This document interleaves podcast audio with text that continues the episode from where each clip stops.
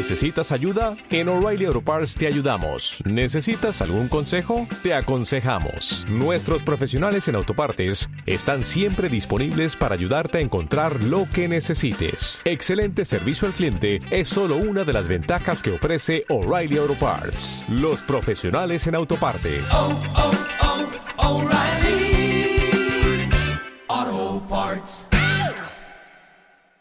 Estás escuchando Silleros Viajeros y Zascun Benito de sillerosviajeros.com en radioviajera.com.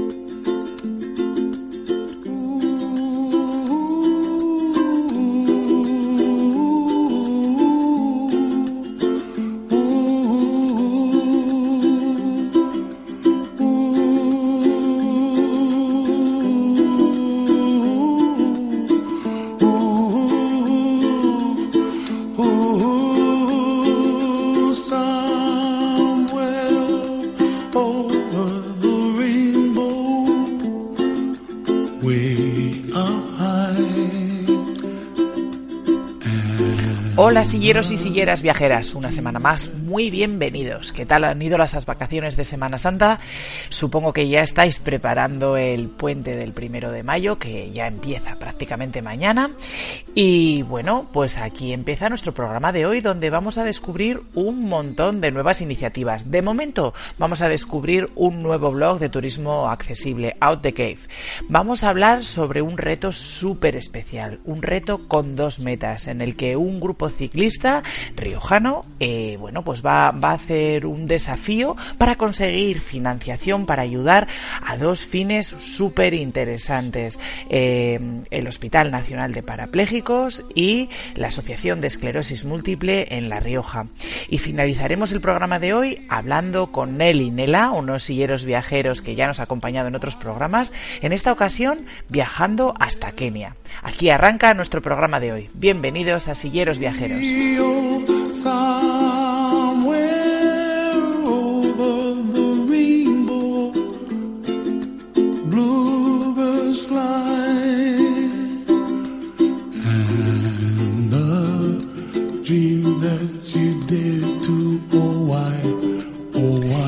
Más, seguimos descubriendo nuevos blogs de turismo accesible, de turismo inclusivo, de turismo para todos. Hoy vamos a ver un blog muy especial porque eh, es un viaje que ellos llaman los viajes de la familia accesible. El, el blog se llama Out the Cave y para hablar de él tenemos con nosotros a sus administradores, Ernesto Alegre y Claudia Novo. Buenas tardes y bienvenidos a Silleros Viajeros, el programa de turismo inclusivo de Radio Viajera. Buenas tardes y un gusto muy muy grande. Hola Isaskun, ¿cómo estás? Pues mira, encantados de tener en el programa a una pareja como vosotros para que nos habléis de una discapacidad que, bueno, pues muchas veces no estamos teniendo, no estamos teniendo en cuenta, porque, bueno, por ponernos un poquito en antecedentes, para aquellos que todavía no os conozcan, aunque sois muy activos en redes sociales, eh, contadnos un poquito qué es Out the Cave y por qué surgió esta iniciativa que estáis desarrollando. Bueno, mm, nosotros teníamos un niño llamado Ignacio, eh, que iba a un colegio de aquí de Madrid, que se llama Fundación Bobat, eh, y éramos unos padres muy activos en este aspecto, en el de salir con él. A pesar de, de su gran discapacidad, nos movíamos mucho, hacíamos muchas salidas de fines de semana, muchos viajes. Perdona un segundito, eh, ¿qué discapacidad tiene vuestro hijo? Él tenía parálisis cerebral. Y a partir de ahí nos empezamos a dar cuenta que había como un espacio vacío, ya que los padres se interesaban muchísimo por los viajes que hacíamos. Es más, hasta nos eh, planteaban sus miedos, sus miedos de viajar en avión, sus miedos de salir, de cómo llevar la comida, de cómo eran los lugares, y empezamos a ver que ahí había un, espacio muy grande, un hueco muy grande, y que las salidas del mundo de la discapacidad estaban sobre todo cubiertas para la gente adulta pero no para las salidas de familias con niños pequeños o adolescentes o familias mm, grandes, numerosas, en donde hayan más hermanos, pero uno de ellos tiene alguna discapacidad. Y a partir de ahí empezamos a, a- a generar este contenido. ¿Y, y qué información es la que se puede encontrar, eh, bu- bueno, nuestros seguidores, vuestros seguidores, los escuchantes que están oyendo vuestra entrevista? Cuando uno pasa por Out the Cave, ¿qué, qué contenidos, qué viajes, qué consejos, qué se puede encontrar en vuestro blog? Ok, en, bueno, en, en- el blog lo- básicamente tenemos varios formatos de contenidos diferentes. Eh, algunos son las, lo que nosotros llamamos las coberturas, que son muy intensivas, con, mucha información, información de- de- desde este punto de vista, qué hacer en cada momento. Es decir, no, no solamente eh, que hay una ciudad o una, un pueblo o una región que co- co- cuán accesible es ese lugar, eh, para lo cual la medimos según un índice que hemos creado, que es bastante sencillo, tiene 14 parámetros, que van desde, por ejemplo, la aceptación de la discapacidad en ese lugar, porque eso también es algo que surge de la, de la experiencia personal, Es fundamental. De eso hablamos muchas veces en los talleres formativos. Eh, nos encontramos con que a veces los entornos cada vez son más accesibles, pero luego las barreras sociales que hay son gigantescas. Son- Exacto. Hay que derribarlas casi más que las barreras arquitectónicas, ¿verdad? Exactamente. Exactamente. Mira, nosotros venimos de, somos, eh, hemos nacido en Buenos Aires, en Argentina, y comparando la, la cultura, es, es, es un aspecto cultural de la aceptación de la discapacidad. En Argentina, por ejemplo, eh, no, no hay no hay una aceptación eh, como la hay en España, por ejemplo, y en el Reino Unido es muy distinta de cómo es en España. Eh, cada lugar al que, al que vamos percibimos que eh, culturalmente se posiciona de una forma muy distinta frente a la, a la discapacidad y eso puede eh, mejorar muchísimo la experiencia de viaje o empeorarla muchísimo. Eh, Es como, claro, es como ella dice, ¿no? El lugar puede estar perfectamente preparado, tener museos accesibles, parques acce- accesibles, hasta juegos accesibles, pero si resulta que todo el mundo te está mirando y, y te pone fea cara o lo que sea, bueno, eso arruina tu viaje, por más que el lugar sea perfecto. Efectivamente, es fundamental. Exacto. Eh, Entonces, bueno, están la- esas, esas coberturas que son, bueno, vamos a un, a, un, a un lugar, a una ciudad, a un pueblo, donde sea, y hacemos esa cobertura extensiva, donde te- vemos eh, no solo cómo llegar, sino, bueno, todos los aspectos del, del transporte eh, interno, eh, si es accesible o no, eh, cuáles son sus atracciones, eh, sus monumentos, eh, eh, todo lo que tiene que ver con el ocio no inclusivo, de, de una manera muy, muy, muy intensiva. Son artículos muy, muy largos, ¿no? Y, y tratamos de meter toda la cantidad de media, digamos, los medios, eh, que se pueda, desde grabaciones eh, vídeo 360 grados, esférico, a fotos de los pavimentos, eh, audios, todo lo que podamos tener a nuestro alcance, tratamos de, de meterlo ahí. Ese es un formato. Después hay otros formatos un poco más ligeros que les hemos ponido, eh, y- ponido, digo yo. Puesto, Les- puesto. les hemos puesto eh, diferentes nombres como para poder identificarlos. Plats es básicamente recursos turísticos dentro de una ciudad. Entonces, por ejemplo, el puente de la Torre de Londres. Es- hay un contenido que es nada más que de ese lugar. Cuán accesible es, si hay que pagar la entrada, si no, eh, los horarios, pero es solamente de eso. Y generalmente lo cubrimos con video 360. Ujú. Luego otros, otros tipos de contenidos como eh, ciudades de paso, a las que le hemos puesto el nombre Touch, que simplemente cuando estás en la carretera y tenés que hacer noche en un lugar o pasas un día y luego seguís. Bueno, eh, ¿qué, qué, qué podés hacer durante esas horas, ese día, en ese lugar? No es tan intensivo, sino que es más como para pasar por ahí. Y bueno, estamos Y a punto guías. de las guías, que le hemos puesto guías del viajero sin sorpresas, porque también nos hemos dado cuenta que, que nosotros como viajeros somos muy previsores, ¿no? Eh, antes de salir eh, tratamos de, de tenerlo todo atado, todo completamente visto y comprobado. Bastante Y- aventura ya es la vida, ¿verdad? Como para lanzarnos a la aventura en un viaje. No, no más líos. No, no, no está claro.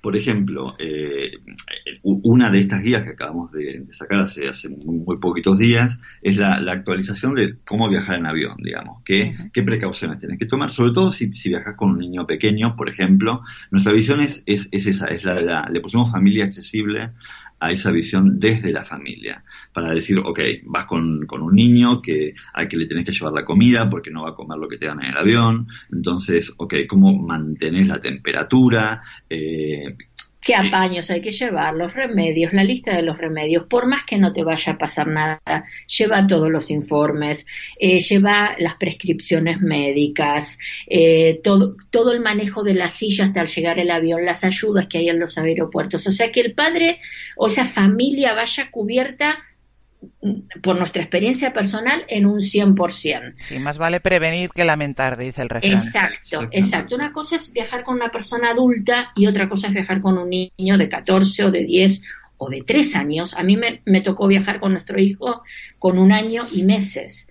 Y bueno, ya desde ese primer día fui anotando todo, lo que estaba bien, lo que estaba mal, lo que hacía falta. Y eso a los padres les es de una ayuda, pero eh, muy, muy, muy grande. Muy, y los anima, los anima mucho. Nosotros Sobre todo te tranquiliza, ¿no? Saber que alguien ha vivido esa situación, eh, ha pasado por esos momentos y te dice, te, está adelantando, ¿no? Todos los problemas con los que te puedes encontrar precisamente para eso, para que no sean problemas, para que tengas todo, bueno, bajo control. Exacto, exacto. Hemos logrado que un par de familias se subiesen por primera vez un avión y para nosotros fue muy, muy emocionante porque dijimos, hágalo, hágalo estaba muy agradecido porque es lógico que el miedo exista. En general, nuestro colectivo, y con muchísima razón, eh, es, es, conservador a la hora de salir. Eh, porque claro, hay tanta dificultad repartida por el mundo que el primer reflejo es el de no hacerlo, es el de no salir, eh, quedarte. Por eso, de, ahí viene un poco el nombre de nuestra de, nuestro site, ¿no? el de Out the Cave. Es, nos hemos dado cuenta que, que, lo más fácil es quedarte en tu casa porque lo tenés completamente solucionado todo. Pero hay que salir de la zona de confort, tenemos que vivir, efectivamente. Exactamente. Claro, por eso le pusimos cave porque era como una cuevita que te protege y en casa está todo perfecto, ¿no? Y el, y el problema de la invisibilidad a veces es como, como el es, la sociedad, evidentemente, muchas veces te, da la espalda, eh, no ve, no por, por, por, maldad en muchos casos, sino simplemente por incomodidad, por no saber cómo. Exacto. Y, a veces yo creo que también parte de la responsabilidad la tenemos nosotros. Quiero decir con esto, em, evidentemente la asociación, o sea, la sociedad muchas veces no sabe cómo nos tiene que tratar, pero tampoco nosotros, em, bueno, pues damos ese primer paso, ¿no? De decir, acércate a mí, no hay ningún problema, eh, estoy aquí para interactuar contigo y, vamos a intentar normalizar la situación. Es verdad que, bueno, pues eh, todos tenemos que poner de nuestra parte, pero muchas veces la gente no lo hace con mala intención, simplemente es el desconocimiento, no saben cómo tienen que reaccionar y nuestra responsabilidad en cierto modo es pues como decís, visibilizar y bueno, pues acercarnos nosotros también. Mira, hace, hace, hace unos días estaba viendo una, un, chiste gráfico, una viñeta, que estaba muy bien, que era muy, muy, muy indicativo de esto que estás diciendo vos ahora. Y es, eh, había una, una persona en silla de ruedas y otro se le acercaba caminando y le decía, disculpe, ¿cómo, cómo tengo que decirle? Eh, persona con discapacidad, discapacitado, eh, persona con diversidad funcional. Y el tipo, el, que estaba en la silla de ruedas, le responde, bueno, yo me llamo Jorge. ¿No? Efectivamente. Bueno, a ver, soy una persona, llamame como le llamas a cualquier persona. O cuando un tipo está con un pantalón de color, qué sé yo, dorado, le tenés que llamar de otra forma. eh, y, ¿no? y, es un poco así, naturalizar la, esa, ese, ese vínculo, básicamente. Exacto. Y es cierto que, bueno, eh, blogs como el vuestro, sites como el vuestro, o como Silleros, o como tantos que estamos trabajando, bueno, pues por eso, por, por visibilizar eh, pues las diferentes situaciones en función de los diferentes tipos de discapacidad, son muy importantes eh, para la sociedad, pero también, como decís, para el propio colectivo, porque todavía hay mucha gente, pues con miedo, ¿no? A, Al qué dirán, a si voy a ser capaz o no, a si voy a poder controlar las situaciones y efectivamente eh, poder compartir esas experiencias enriquece mucho a otra mucha gente que está con esa duda, con ese miedo de, de la primera vez, ¿no? De qué, de qué me voy a encontrar. Y me parece sanísimo, bueno, pues compartir esas experiencias, visibilizarlas por todo, por la sociedad y por quien está viviendo también esa situación. Exactamente. de acuerdo. Exactamente. Absolutamente. Es así. es así. Bueno, y ustedes desde Silleros Viajeros saben, saben un rato largo de todo esto. Absolutamente, sí. Bueno, bueno, en Silleros básicamente lo que intentamos es dar voz y, visibilidad, pues efectivamente a todas esas personas, a, todo tipo de viajeros que, bueno, se mueven de una forma diferente pero que lo que les gusta es eso, es salir de casa, viajar, moverse y, y bueno, pues un poco el objetivo es ese, ¿no? Intentar animar a todo el mundo a que le quite el miedo a que salga de pues eso de ese, te- de, de ese terreno de confort y, y bueno y quieran descubrir y vivir y disfrutar. Pero bueno volviendo a Out the Cave qué destinos nos podemos encontrar qué, qué nos sugerís qué le sugerís al viajero cuando se acerca a vuestra web Eh, a ver, sugerimos, eh, bueno, hay, hay, hay- todavía no hay demasiadísimos destinos porque, bueno, hemos empezado hace relativamente poco. Eh, eh, y hay, bueno, una cantidad de tareas tan inmensa que hacer cuando comenzás que, bueno, te vas repartiendo. No Claro. todo es eh, salir a, a- a viajar y, y- y contar esos viajes, sino que, bueno, hay un montón de otras cosas eh, alrededor cuando uno comienza un, un, un- un- proyecto de contenidos, ¿no?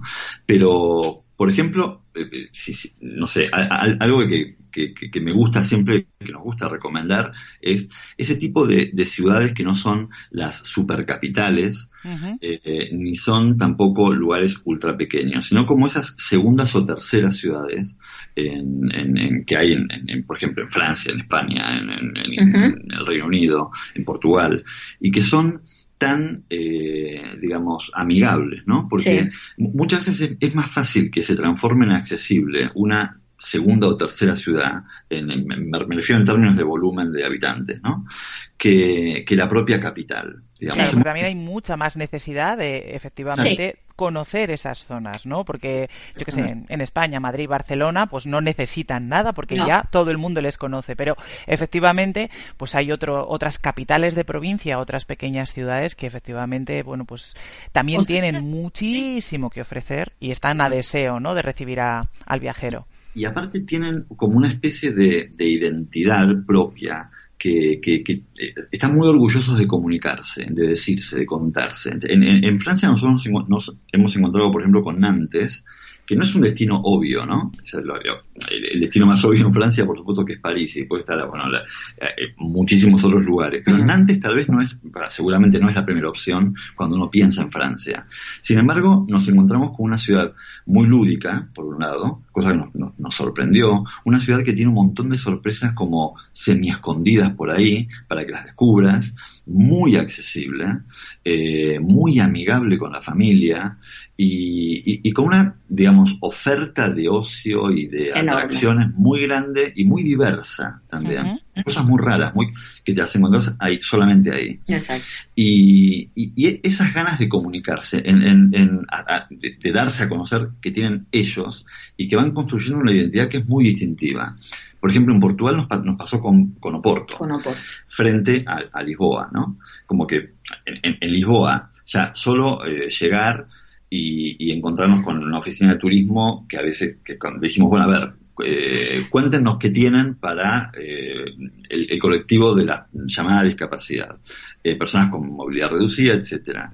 Y la cara de la persona que nos atendía era indicativa. Un poema, ¿no? No, exactamente. No ¿Qué te, puedo decir? A ver si encuentro una, guía. Sí, una especie de complicación facial espectacular. Nos quedamos comiendo, bueno, si, si la ciudad es como la cara de este hombre, no Vamos tenemos, mal. no tenemos que... Y, y en Oporto fue Todo exactamente lo contrario. Eh, Ya las oficinas eran, estaban súper adaptadas, eh, la entrada era como una super rampa, estaba todo bien, y eh, se mataban por contarte qué podías hacer ahí. Exacto. Y eso tiene mucho que ver con, eh, con- con- con- con ese deseo de ser que tiene esa ciudad alternativa, la otra ciudad, digamos. A, a nosotros nos pasa, por ejemplo, dentro de España mucho que fuimos muchas veces, es más, hasta a veces nos hemos planteado dormirnos en a vivir ahí, es Bilbao. Quizás Bilbao no es la primera ciudad que te plantees para ir, pero realmente está muy bien adaptada, Es una Eh, ciudad muy cómoda, sí, muy efectivamente. cómoda. es, es divina. O sea, no, no es la primera ciudad, nosotros como argentinos, si decimos, ok, no conocemos España y, y venimos, no es el primer destino más obvio. Exacto. Ahora, una vez que lo conoces, te das cuenta que por tamaño, por propuesta, por identidad, por Exacto. modernidad, por tradición, Todo lo que tiene todo cerca, lo que aparte. tiene, es absolutamente impresionante acá. Sí. Bilbao, la verdad es que en los últimos 25 años, 20-25 años, ha tenido un cambio espectacular. Ha pasado de la Bilbao industrial a la Bilbao, bueno, pues, cosmopolita, eh, limpia, verde. eh, bueno, es, es una ciudad súper amigable para vivirla, para disfrutarla, con, un, con una riqueza cultural impresionante. Es- Yo estoy enamorada de Bilbao. De, Sí, de hecho, yo, yo hice allí la carrera y todos los años, muchos años después, necesito ir una vez por lo menos al año a, a meterme Claro. un chute de ría, que digo yo. sí, sí. Ahí es que me ha visto con la fibra sensible. Estoy enamorada de Bilbao.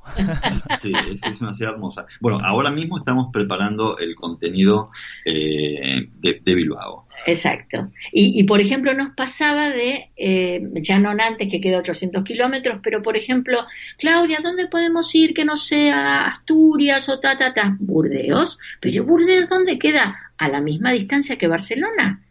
Podéis parar en Bilbao, almorzar tranquilito, ta, ta, ta, 250 kilómetros más, estáis en Burdeos. Que en general, eh, Francia está muy bien adaptada, tiene unas rutas estupendas, unos lugares para parar en el camino Sí. súper bien preparados. Aunque nos hemos, eh, hemos percibido que esto que hablábamos antes, ¿no? de la aceptación de la discapacidad, eh, en España es... eh, Mucho más alta, es sí. mu- sí, es mucho más natural el contacto con a una persona que esté en silla de ruedas o que tenga, en el caso de nuestro hijo, parálisis cerebral, que en Francia. Exacto. En Francia no había no había una mala actitud, No. no, no, no se puede definir así, pero sí una especie como de hielo que no se puede romper, ¿no? Es como que se quedan mm, ahí parados y, y- Pero yo creo que también es la forma de ser en general, ¿no? De, de los franceses frente a los españoles. O sea, nosotros al final somos, Exacto. bueno, pues más latinos, más, bueno, más, Ya. más, más fervorosos, ¿no? sí, sí, sí, exactamente, claro, claro. Exacto. Eh, Exacto. Muy Es- Bueno, chicos, oye, estaría con vosotros horas hablando, horas, pero, pero se nos va, se nos van los minutos y bueno, pues eh, como una primera toma de contacto, yo os emplazo a, a volver a hablar en cualquier otro Sí. momento y a seguir, bueno, pues profundizando un poquito más en todo el proyecto Out the Cave, pero no quisiera despediros sin recordar a nuestros escuchantes dónde os pueden encontrar, eh, cuál es vuestra página web o vuestro correo electrónico para encontrar más información. Perfecto. Bueno, a ver, eh, la página web es eh, www.outthecave.com. Out como, como, como- como en inglés. O-U-T-H-E-C-A-V-E.com. Eh, como fuera de la, de la cueva. Ujú. Eh, email hola arroba outthecave.com y luego nos pueden encontrar creo que yo que en casi en cualquier Twitter, lugar en en Facebook en Twitter en YouTube. en, en YouTube eh, en, en bueno en Estamos inaugurando Pinterest también. sí, bueno, estamos- bueno, lo vuestro es un no parar, o sea que estáis en todas las redes sociales. Estamos Es- dedicados a esto eh, las 24 horas del día, creo yo. Muy bien, chicos. Oye, encantadísima de teneros en el programa y nada, lo dicho, os espero pronto de vuelta por aquí. Seguiremos hablando sobre Out the Cave. Un abrazo rodante y hasta muy pronto. gracias. y queremos renovar el agradecimiento porque nos hayas convocado muchísimas Muchas gracias. A vosotros. Un abrazo, hasta pronto. un abrazo grande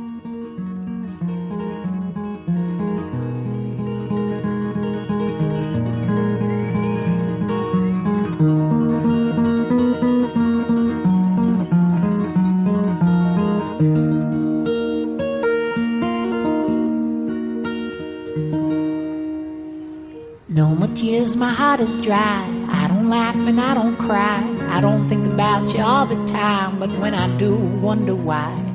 You had to go out of my door and leave just like you did before.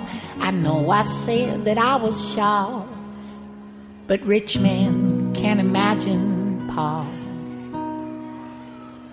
One day, baby, we'll be old. Oh, baby, we'll be old and think of all the stories that we could have told. So one day, baby, we'll be old. Oh, baby, we'll be old and think of all the stories that we could have told. Little me and little you kept doing all the things they do. They never really think it through like I can never think it true. Here I go again, the blame, the guilt, the pain, the hurt, the shame, the founding fathers of our plane. That's stuck in heavy clouds of rain. One day, baby, we'll be old. Oh, baby, we'll be old and think of all the stories that we could have told. One day, baby, we'll be old.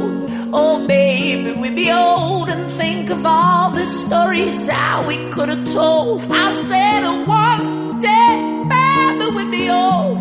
Oh, baby, we'll be old and think of all the stories that we could have told. I said, one day, baby, we'll be old. Oh, baby, we'll be old. Oh,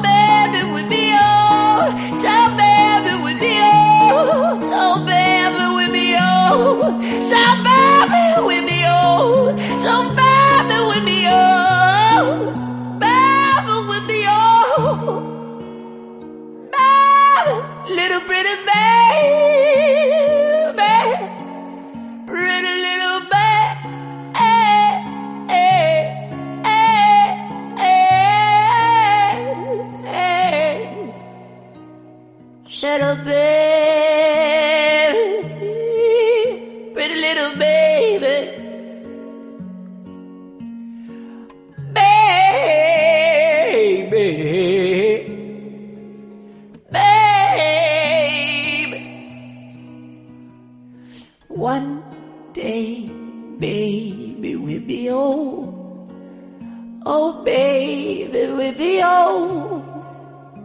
Think of all the stories that we could have told. Y como os anunciábamos al principio del programa, hoy vamos a hablar de un reto, un reto con dos metas, una iniciativa súper interesante que hemos querido traer al programa porque, bueno, aquí tenemos a, a, varios de sus participantes y queremos que nos cuenten qué es lo que van a hacer en relación a, bueno, pues a, a una actividad deportiva para apoyar eh, do, a dos entidades que están trabajando eh, en favor de las personas con discapacidad, en concreto, en favor de los lesionados medulares, FUNPAIN, Hospital Nacional de Parapléjicos, y en favor también de las personas con esclerosis múltiple en La Rioja, la Asociación Español, eh, Riojana de Esclerosis Múltiple.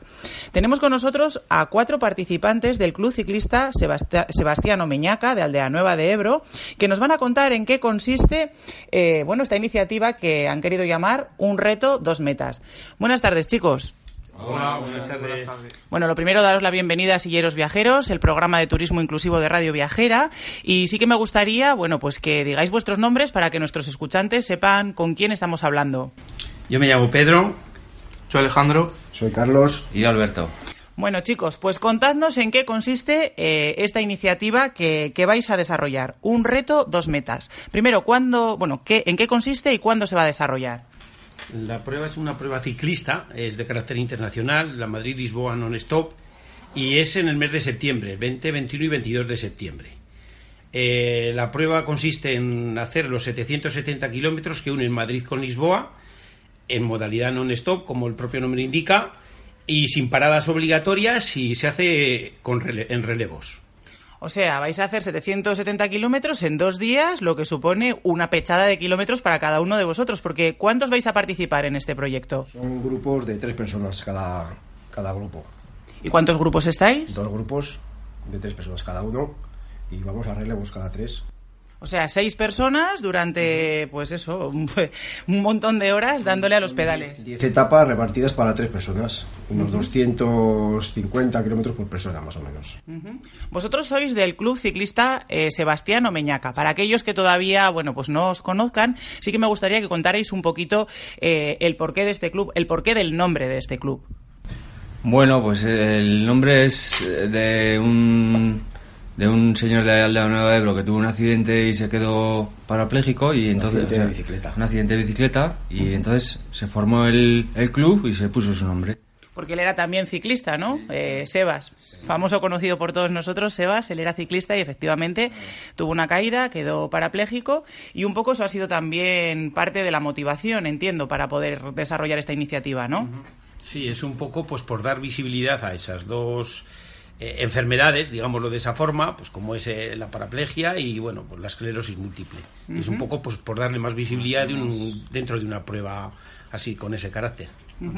Que como las tenemos cerca ahí en el pueblo, que tenemos dos personas con este problema, pues lo haremos por ellos. Claro, porque también hay una chica, eh, Adriana, ¿verdad?, que, que tiene esclerosis múltiple en la aldea y bueno, pues es que al final ha sido un pueblo muy solidario, se ha volcado con, con dos, dos de sus ciudadanos para, bueno, pues para intentar, ¿qué es lo que pretendéis conseguir con este reto? Pues pretendemos eh, sacar algo de dinero para ayudar a estas asociaciones, Ujú. a la investigación. Para la investigación, en este caso, pues de la lesión medular y de la esclerosis múltiple, ¿no? Para apoyar en la medida de lo posible a estas dos, a estas dos entidades. ¿Y cómo se os ocurrió participar en este proyecto?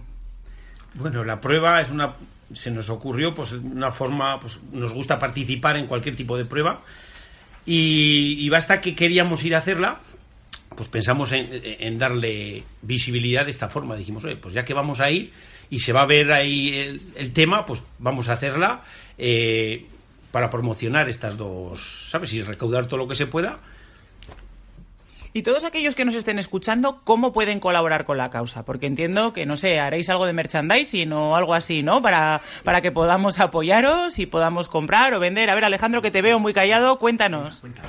Pues sí, hemos hecho camisetas, eh, pulseras y llaveros para venderlas y así poder recaudar fondos para estas dos asociaciones. ¿Y dónde podemos comprar estas camisetas, estas pulseras, estos llaveros? Los que somos de aquí cercanos, eh, os tengo que recordar, nosotros hacemos el programa desde Calahorra, en La Rioja, Aldea Nueva de Ebro es un pueblo que está muy cerquita de nosotros, pero a todos aquellos que nos estáis escuchando desde cualquier punto del mundo, ¿cómo os podéis hacer con estas camisetas, con estas pulseras o con estos llaveros solidarios? ¿Tenéis una página web? ¿Tenéis un perfil de Facebook? ¿Tenéis números de Sí. teléfono? ¿Cómo lo podemos hacer? Principalmente en los, en los bares de Aldea Nueva de Ebro estamos vendiendo y en alguna tienda y luego pues pues si alguno está interesado pues pues sería cuestión de pedirlo Desde Facebook hay teléfonos se de puede contacto. poner en contacto con nosotros a través de teléfono, que están los teléfonos puestos en Facebook y, igual- y se puede poner en contacto con cualquiera de nosotros.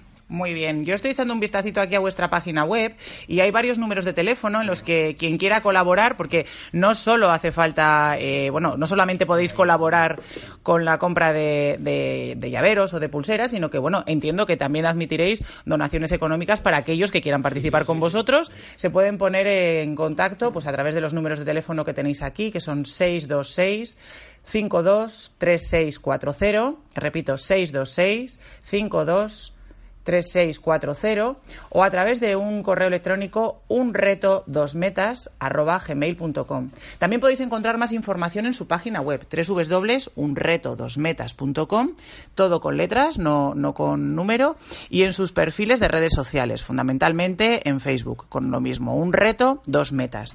Bueno chicos, entonces ya supongo que estaréis entrenando a tope para poneros las pilas porque no va a ser una prueba sencilla. Nos queda todavía tiempo, aún hay unos meses hasta que llegue septiembre, pero ¿cómo entrenáis? ¿Cómo os planteáis eh, esta actividad? Supongo que estaréis todos los fines de semana ahí dándole o qué.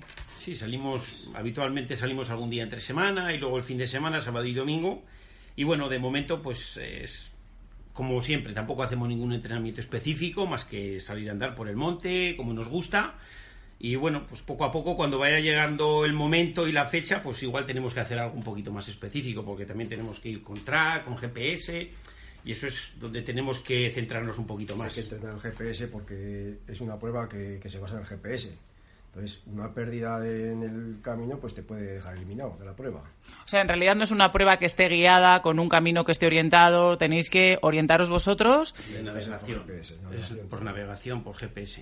O sea, que no solo hay que tener la fuerza física y estar preparado físicamente para poder afrontar la prueba, sino tener también ciertos conocimientos, ¿no? Para moveros. Pasar por ciertos puntos en el que te sellarán y si no pasas por esos puntos eh, quedarás eliminado de la prueba. Ujú. O sea, Se me está ocurriendo que igual otra posibilidad también de colaborar con vosotros puede ser, eh, me imagino, como acompañamiento, porque supongo que vais a necesitar, pues no lo sé, a lo mejor eh, vehículos de refuerzo o a lo mejor una autocaravana, porque ¿dónde pretendéis dormir o cómo, o cómo pensáis hacer?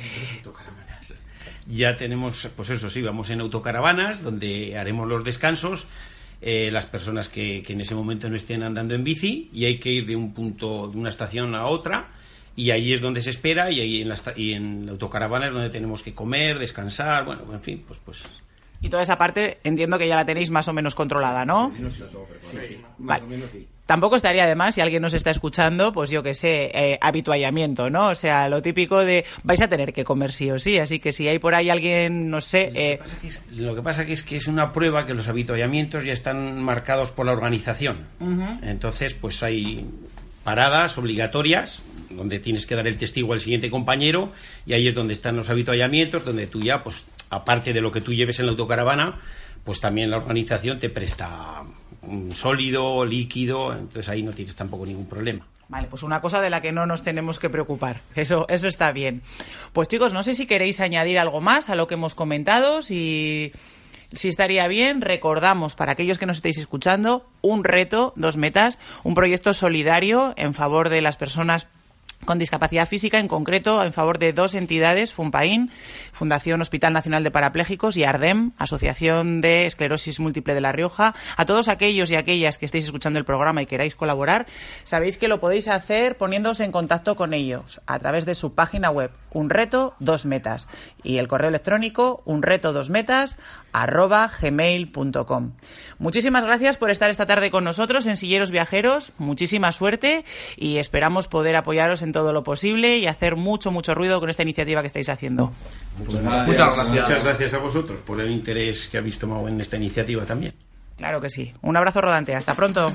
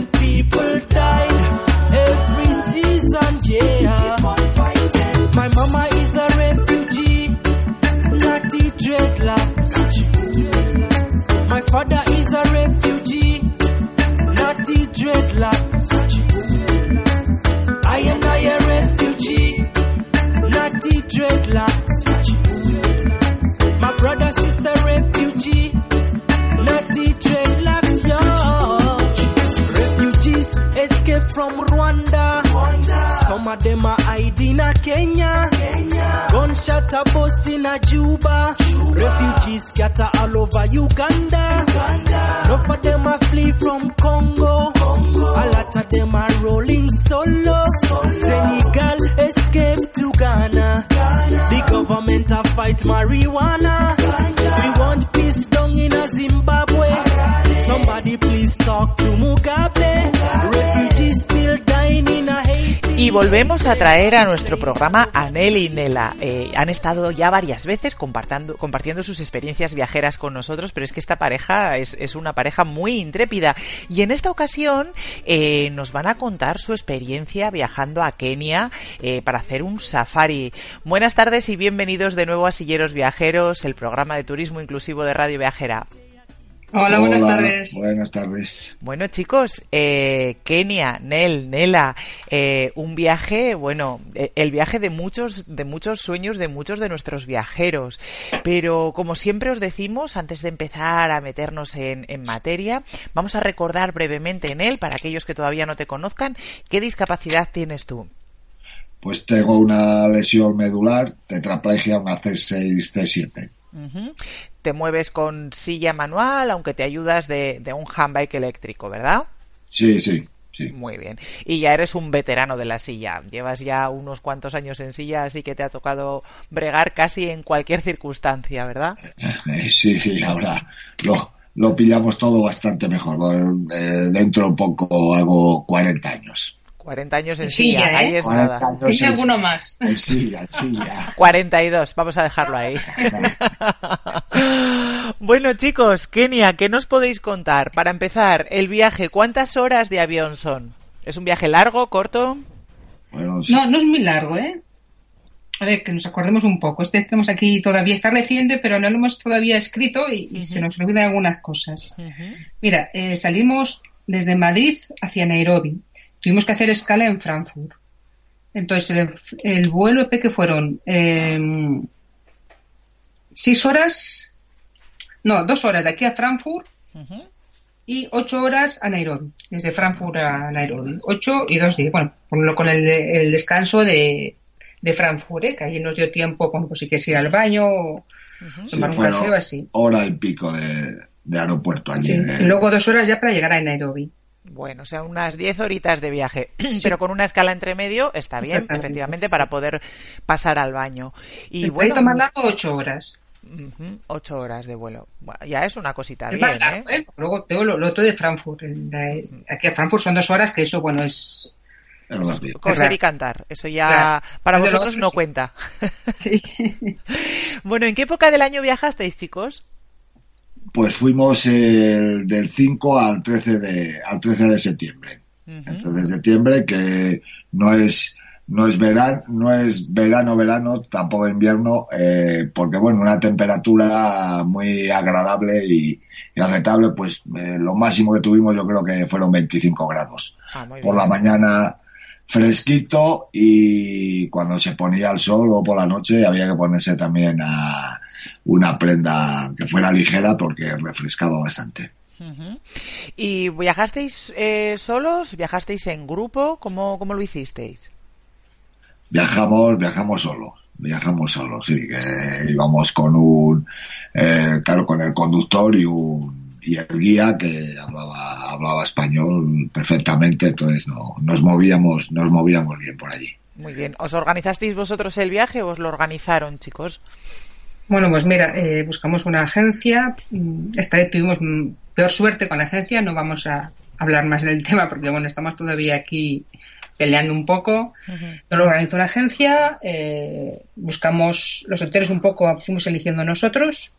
Eh, puedes elegir hotel, eh, o sea, edificio de piedra, como lo aquí conocemos, o tenden, que es tienda de campaña. Nel tenía muy claro que quería hotel. Bueno, es- era vieja de sus sueños, pero lo de la tienda de campaña les daba un poco de, de respeto. Y bueno, elegimos los hoteles, hoteles un poquito buenos, queríamos que estuviesen algunos dentro del parque, otros cerquita, y que fuesen, bueno, pues bastante decentes, sobre todo por el tema de la, de la accesibilidad, como siempre, ¿no? La accesibilidad por allí, eh, a ver, es aceptable, no es como aquí, pero bueno, mm, bastante bien. Quitando el último hotel que no le, no le cambió la agencia, que nos pusieron otro, que tuvo, tuvimos algún problema, el resto bastante. A lo mejor hay alguna cuesta un poquito más empinada, pero vamos, con un poquito de ayuda mía eh, era muy fácil. Y con- el entiendo que, perdona, entiendo que sí que tenían habitaciones adaptadas con baños Sí. adaptados, ¿verdad? Sí, sí, creo que quitando el último hotel que no fue lo, lo bueno, porque no lo cambiaron, no fue que hayamos elegido, dos días antes de ir al hotel no le cambiaron y tuvimos que, pero los, allí lo solucionan todo bastante fácil. Teníamos un peldaño de entrada a la habitación que no podíamos entrar Ajá. Eh, nos pusieron una pequeña rampa, teníamos un peldaño para subir a la ducha y cuando nos avisamos de que no, no estaba bien, fueron con un martillo, lo rompieron y entramos a la Y ducha. lo quitaron. O sea, a grandes Tenemos- males, grandes remedios. Exactamente. Lo que pasa es que luego teníamos problemas pues para, bueno, la ducha no tenía que entrar con su propia silla porque no había espacio para pasarse a, a la silla y luego al inodoro era complicado. Pero bueno, nos arreglamos, ya está pasado, eh, nos arreglamos. Los demás hoteles sí, los baños eran amplios, estaban bastante bien. También te digo que es que en el hotel estamos muy poquito tiempo, ¿eh? porque estás todo el tiempo fuera por los parques. Claro, porque vosotros qué hicisteis? Eh, ibais de parque en parque, ¿no? Visitasteis más de uno. Llegamos, la primera parada fue en Nairobi. eh, allí simplemente fue llegar ya casi ya por la tarde, cenamos y a, la- a dormir porque a las 7 nos pasaban a recoger. Y a las, las distancias son grandes y como son tierras, no no son carreteras como las nuestras, suelen ser caminos de, de grava y pues, tarda muchísimo más. Todas las distancias se hacían largas. Y luego de parque en parque, todo el día en coche. ¿Y, y el coche qué era? ¿Era un vehículo adaptado o eran vehículos convencionales? No, no, no, eran vehículos normales, todoterreno. eh, me ayudaban a, a subir porque quedaba un poco, un poco alto, pero bueno, con- yo hacía lo mío también y yo, bueno, con un poco de ayuda pues estábamos en el coche y claro, estábamos eh, prácticamente todo el día porque a las, a las 7 de la mañana eh, ya estábamos, ya estábamos por el, por el parque y a, la- ¿no? y a las 5 de la tarde, claro, allí se hace de noche rápido. Cae, cuan- cuanto ves que cae la tarde, cuando das cuenta ya es de noche, pues a las 5 había que estar ya fuera de fuera del parque, con lo cual nos pasábamos todo el día viendo los animalitos. ¿Y qué animales habéis visto, Sí, chicos? No, antes de nada también, bueno, eh, quitando Masai Mara, que estuvimos dos de los días de safari, eh, estuvimos todo el día por ahí, los demás días íbamos a comer al hotel, o sea, te podías ir al baño al hotel y volvías a, comías y volvías otra vez a hacer safari.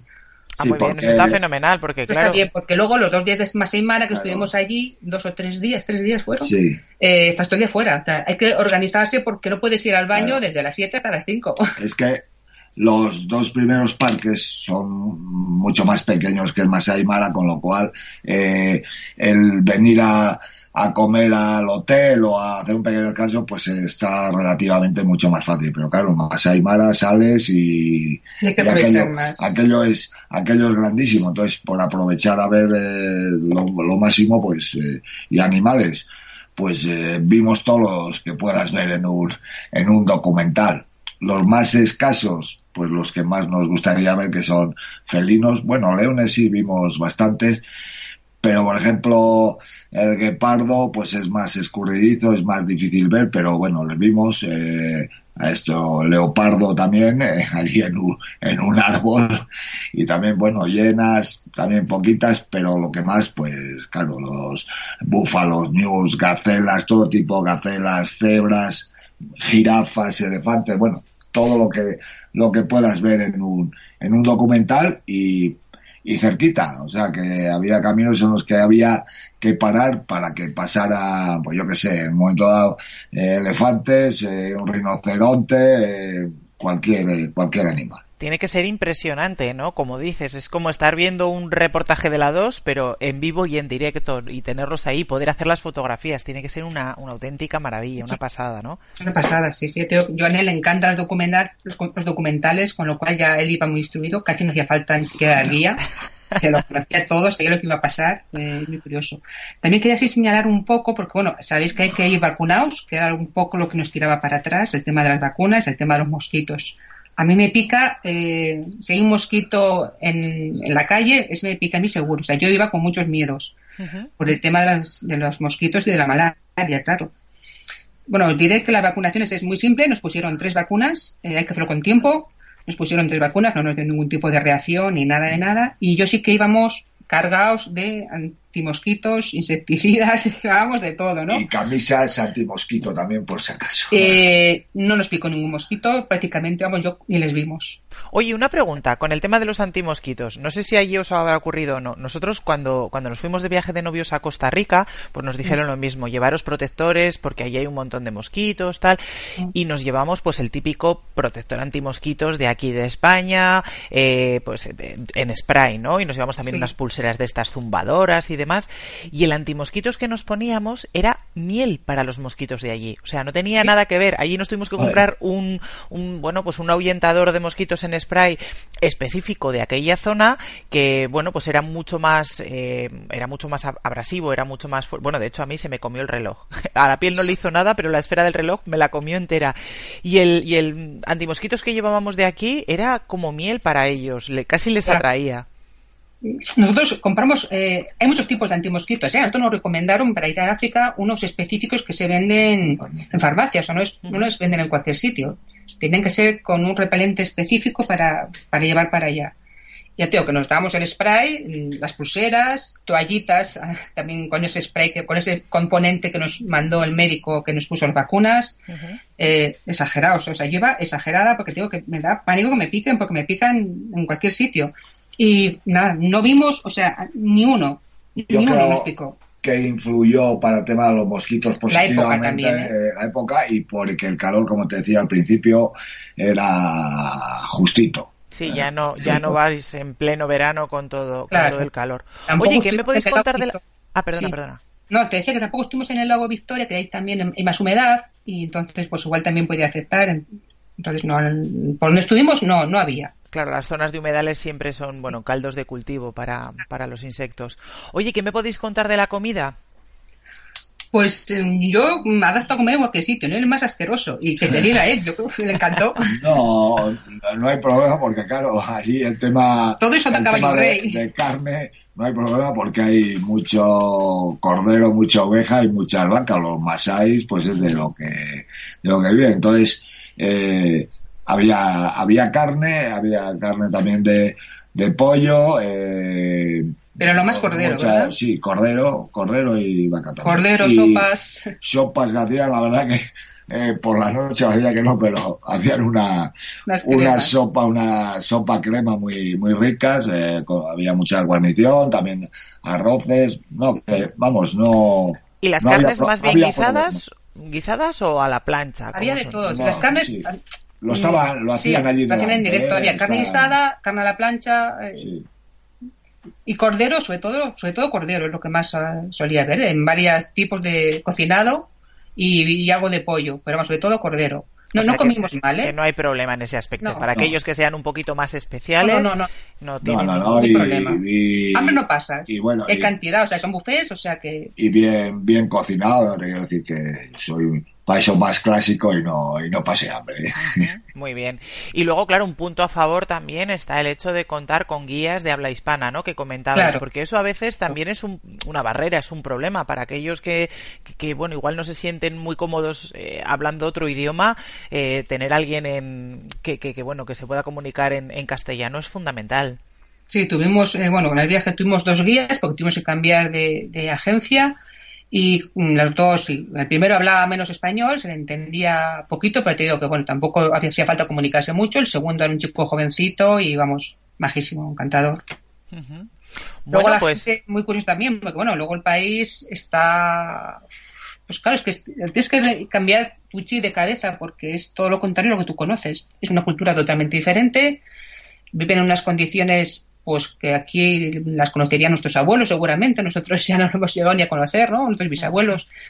Condiciones duras de, de vida, ¿eh? O sea, no, no hay agua corriente, no hay aseos, no hay la higiene justa. Entonces tienes que cambiar un poco el chip. Claro, Qué bueno es viajar también, ¿no? Para Sí, conocer y para valorar lo que tenemos, que Claro. muchas veces, bueno, aquí nos quejamos de vicio.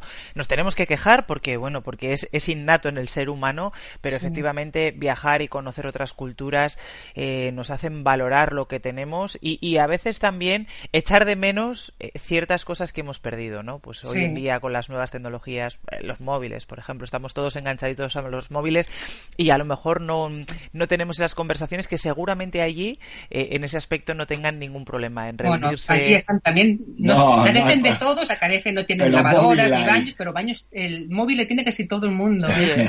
Sí.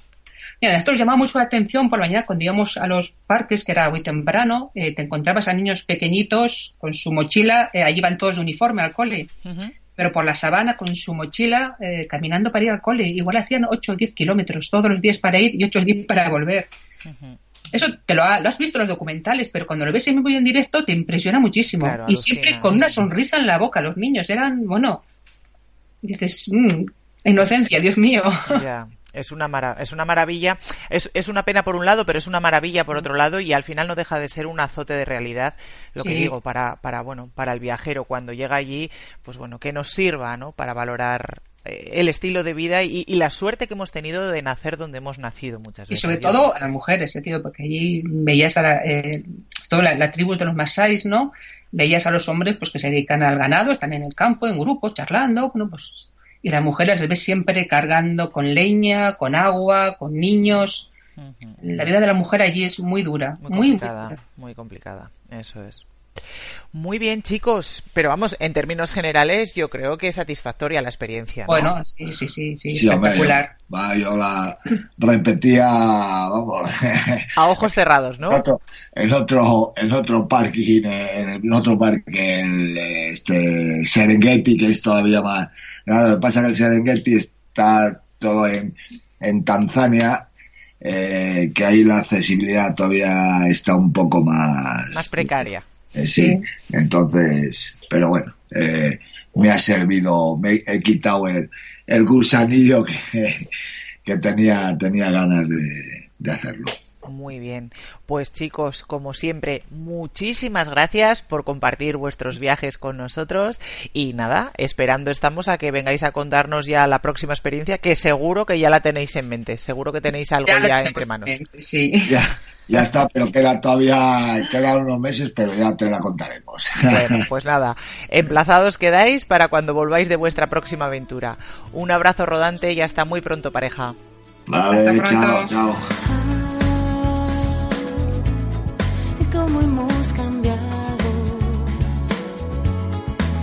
Lejos ha quedado aquella amistad. Así como el viento lo abandona todo al paso, así con el tiempo todo es abandonado. Cada beso que se da, cada beso que se da. Y poquito a poco todo va llegando a su fin, también nuestro programa de hoy. Esperamos que hayáis disfrutado tanto como nosotros. Os recordamos que podéis encontraros con nosotros en nuestras redes sociales buscándonos como Equalitas Vitae o Silleros Viajeros y os recordamos también que podéis participar en el programa enviándonos un correo a info arroba sillerosviajeros.com. Que tengáis una semana muy viajera. Un abrazo rodante. conocimos separó nuestros destinos que hoy nos vuelven a reunir. Y tal vez si tú y yo queremos, volveremos a sentir aquella vieja entrega. Cómo hemos cambiado, qué lejos ha quedado aquella amistad.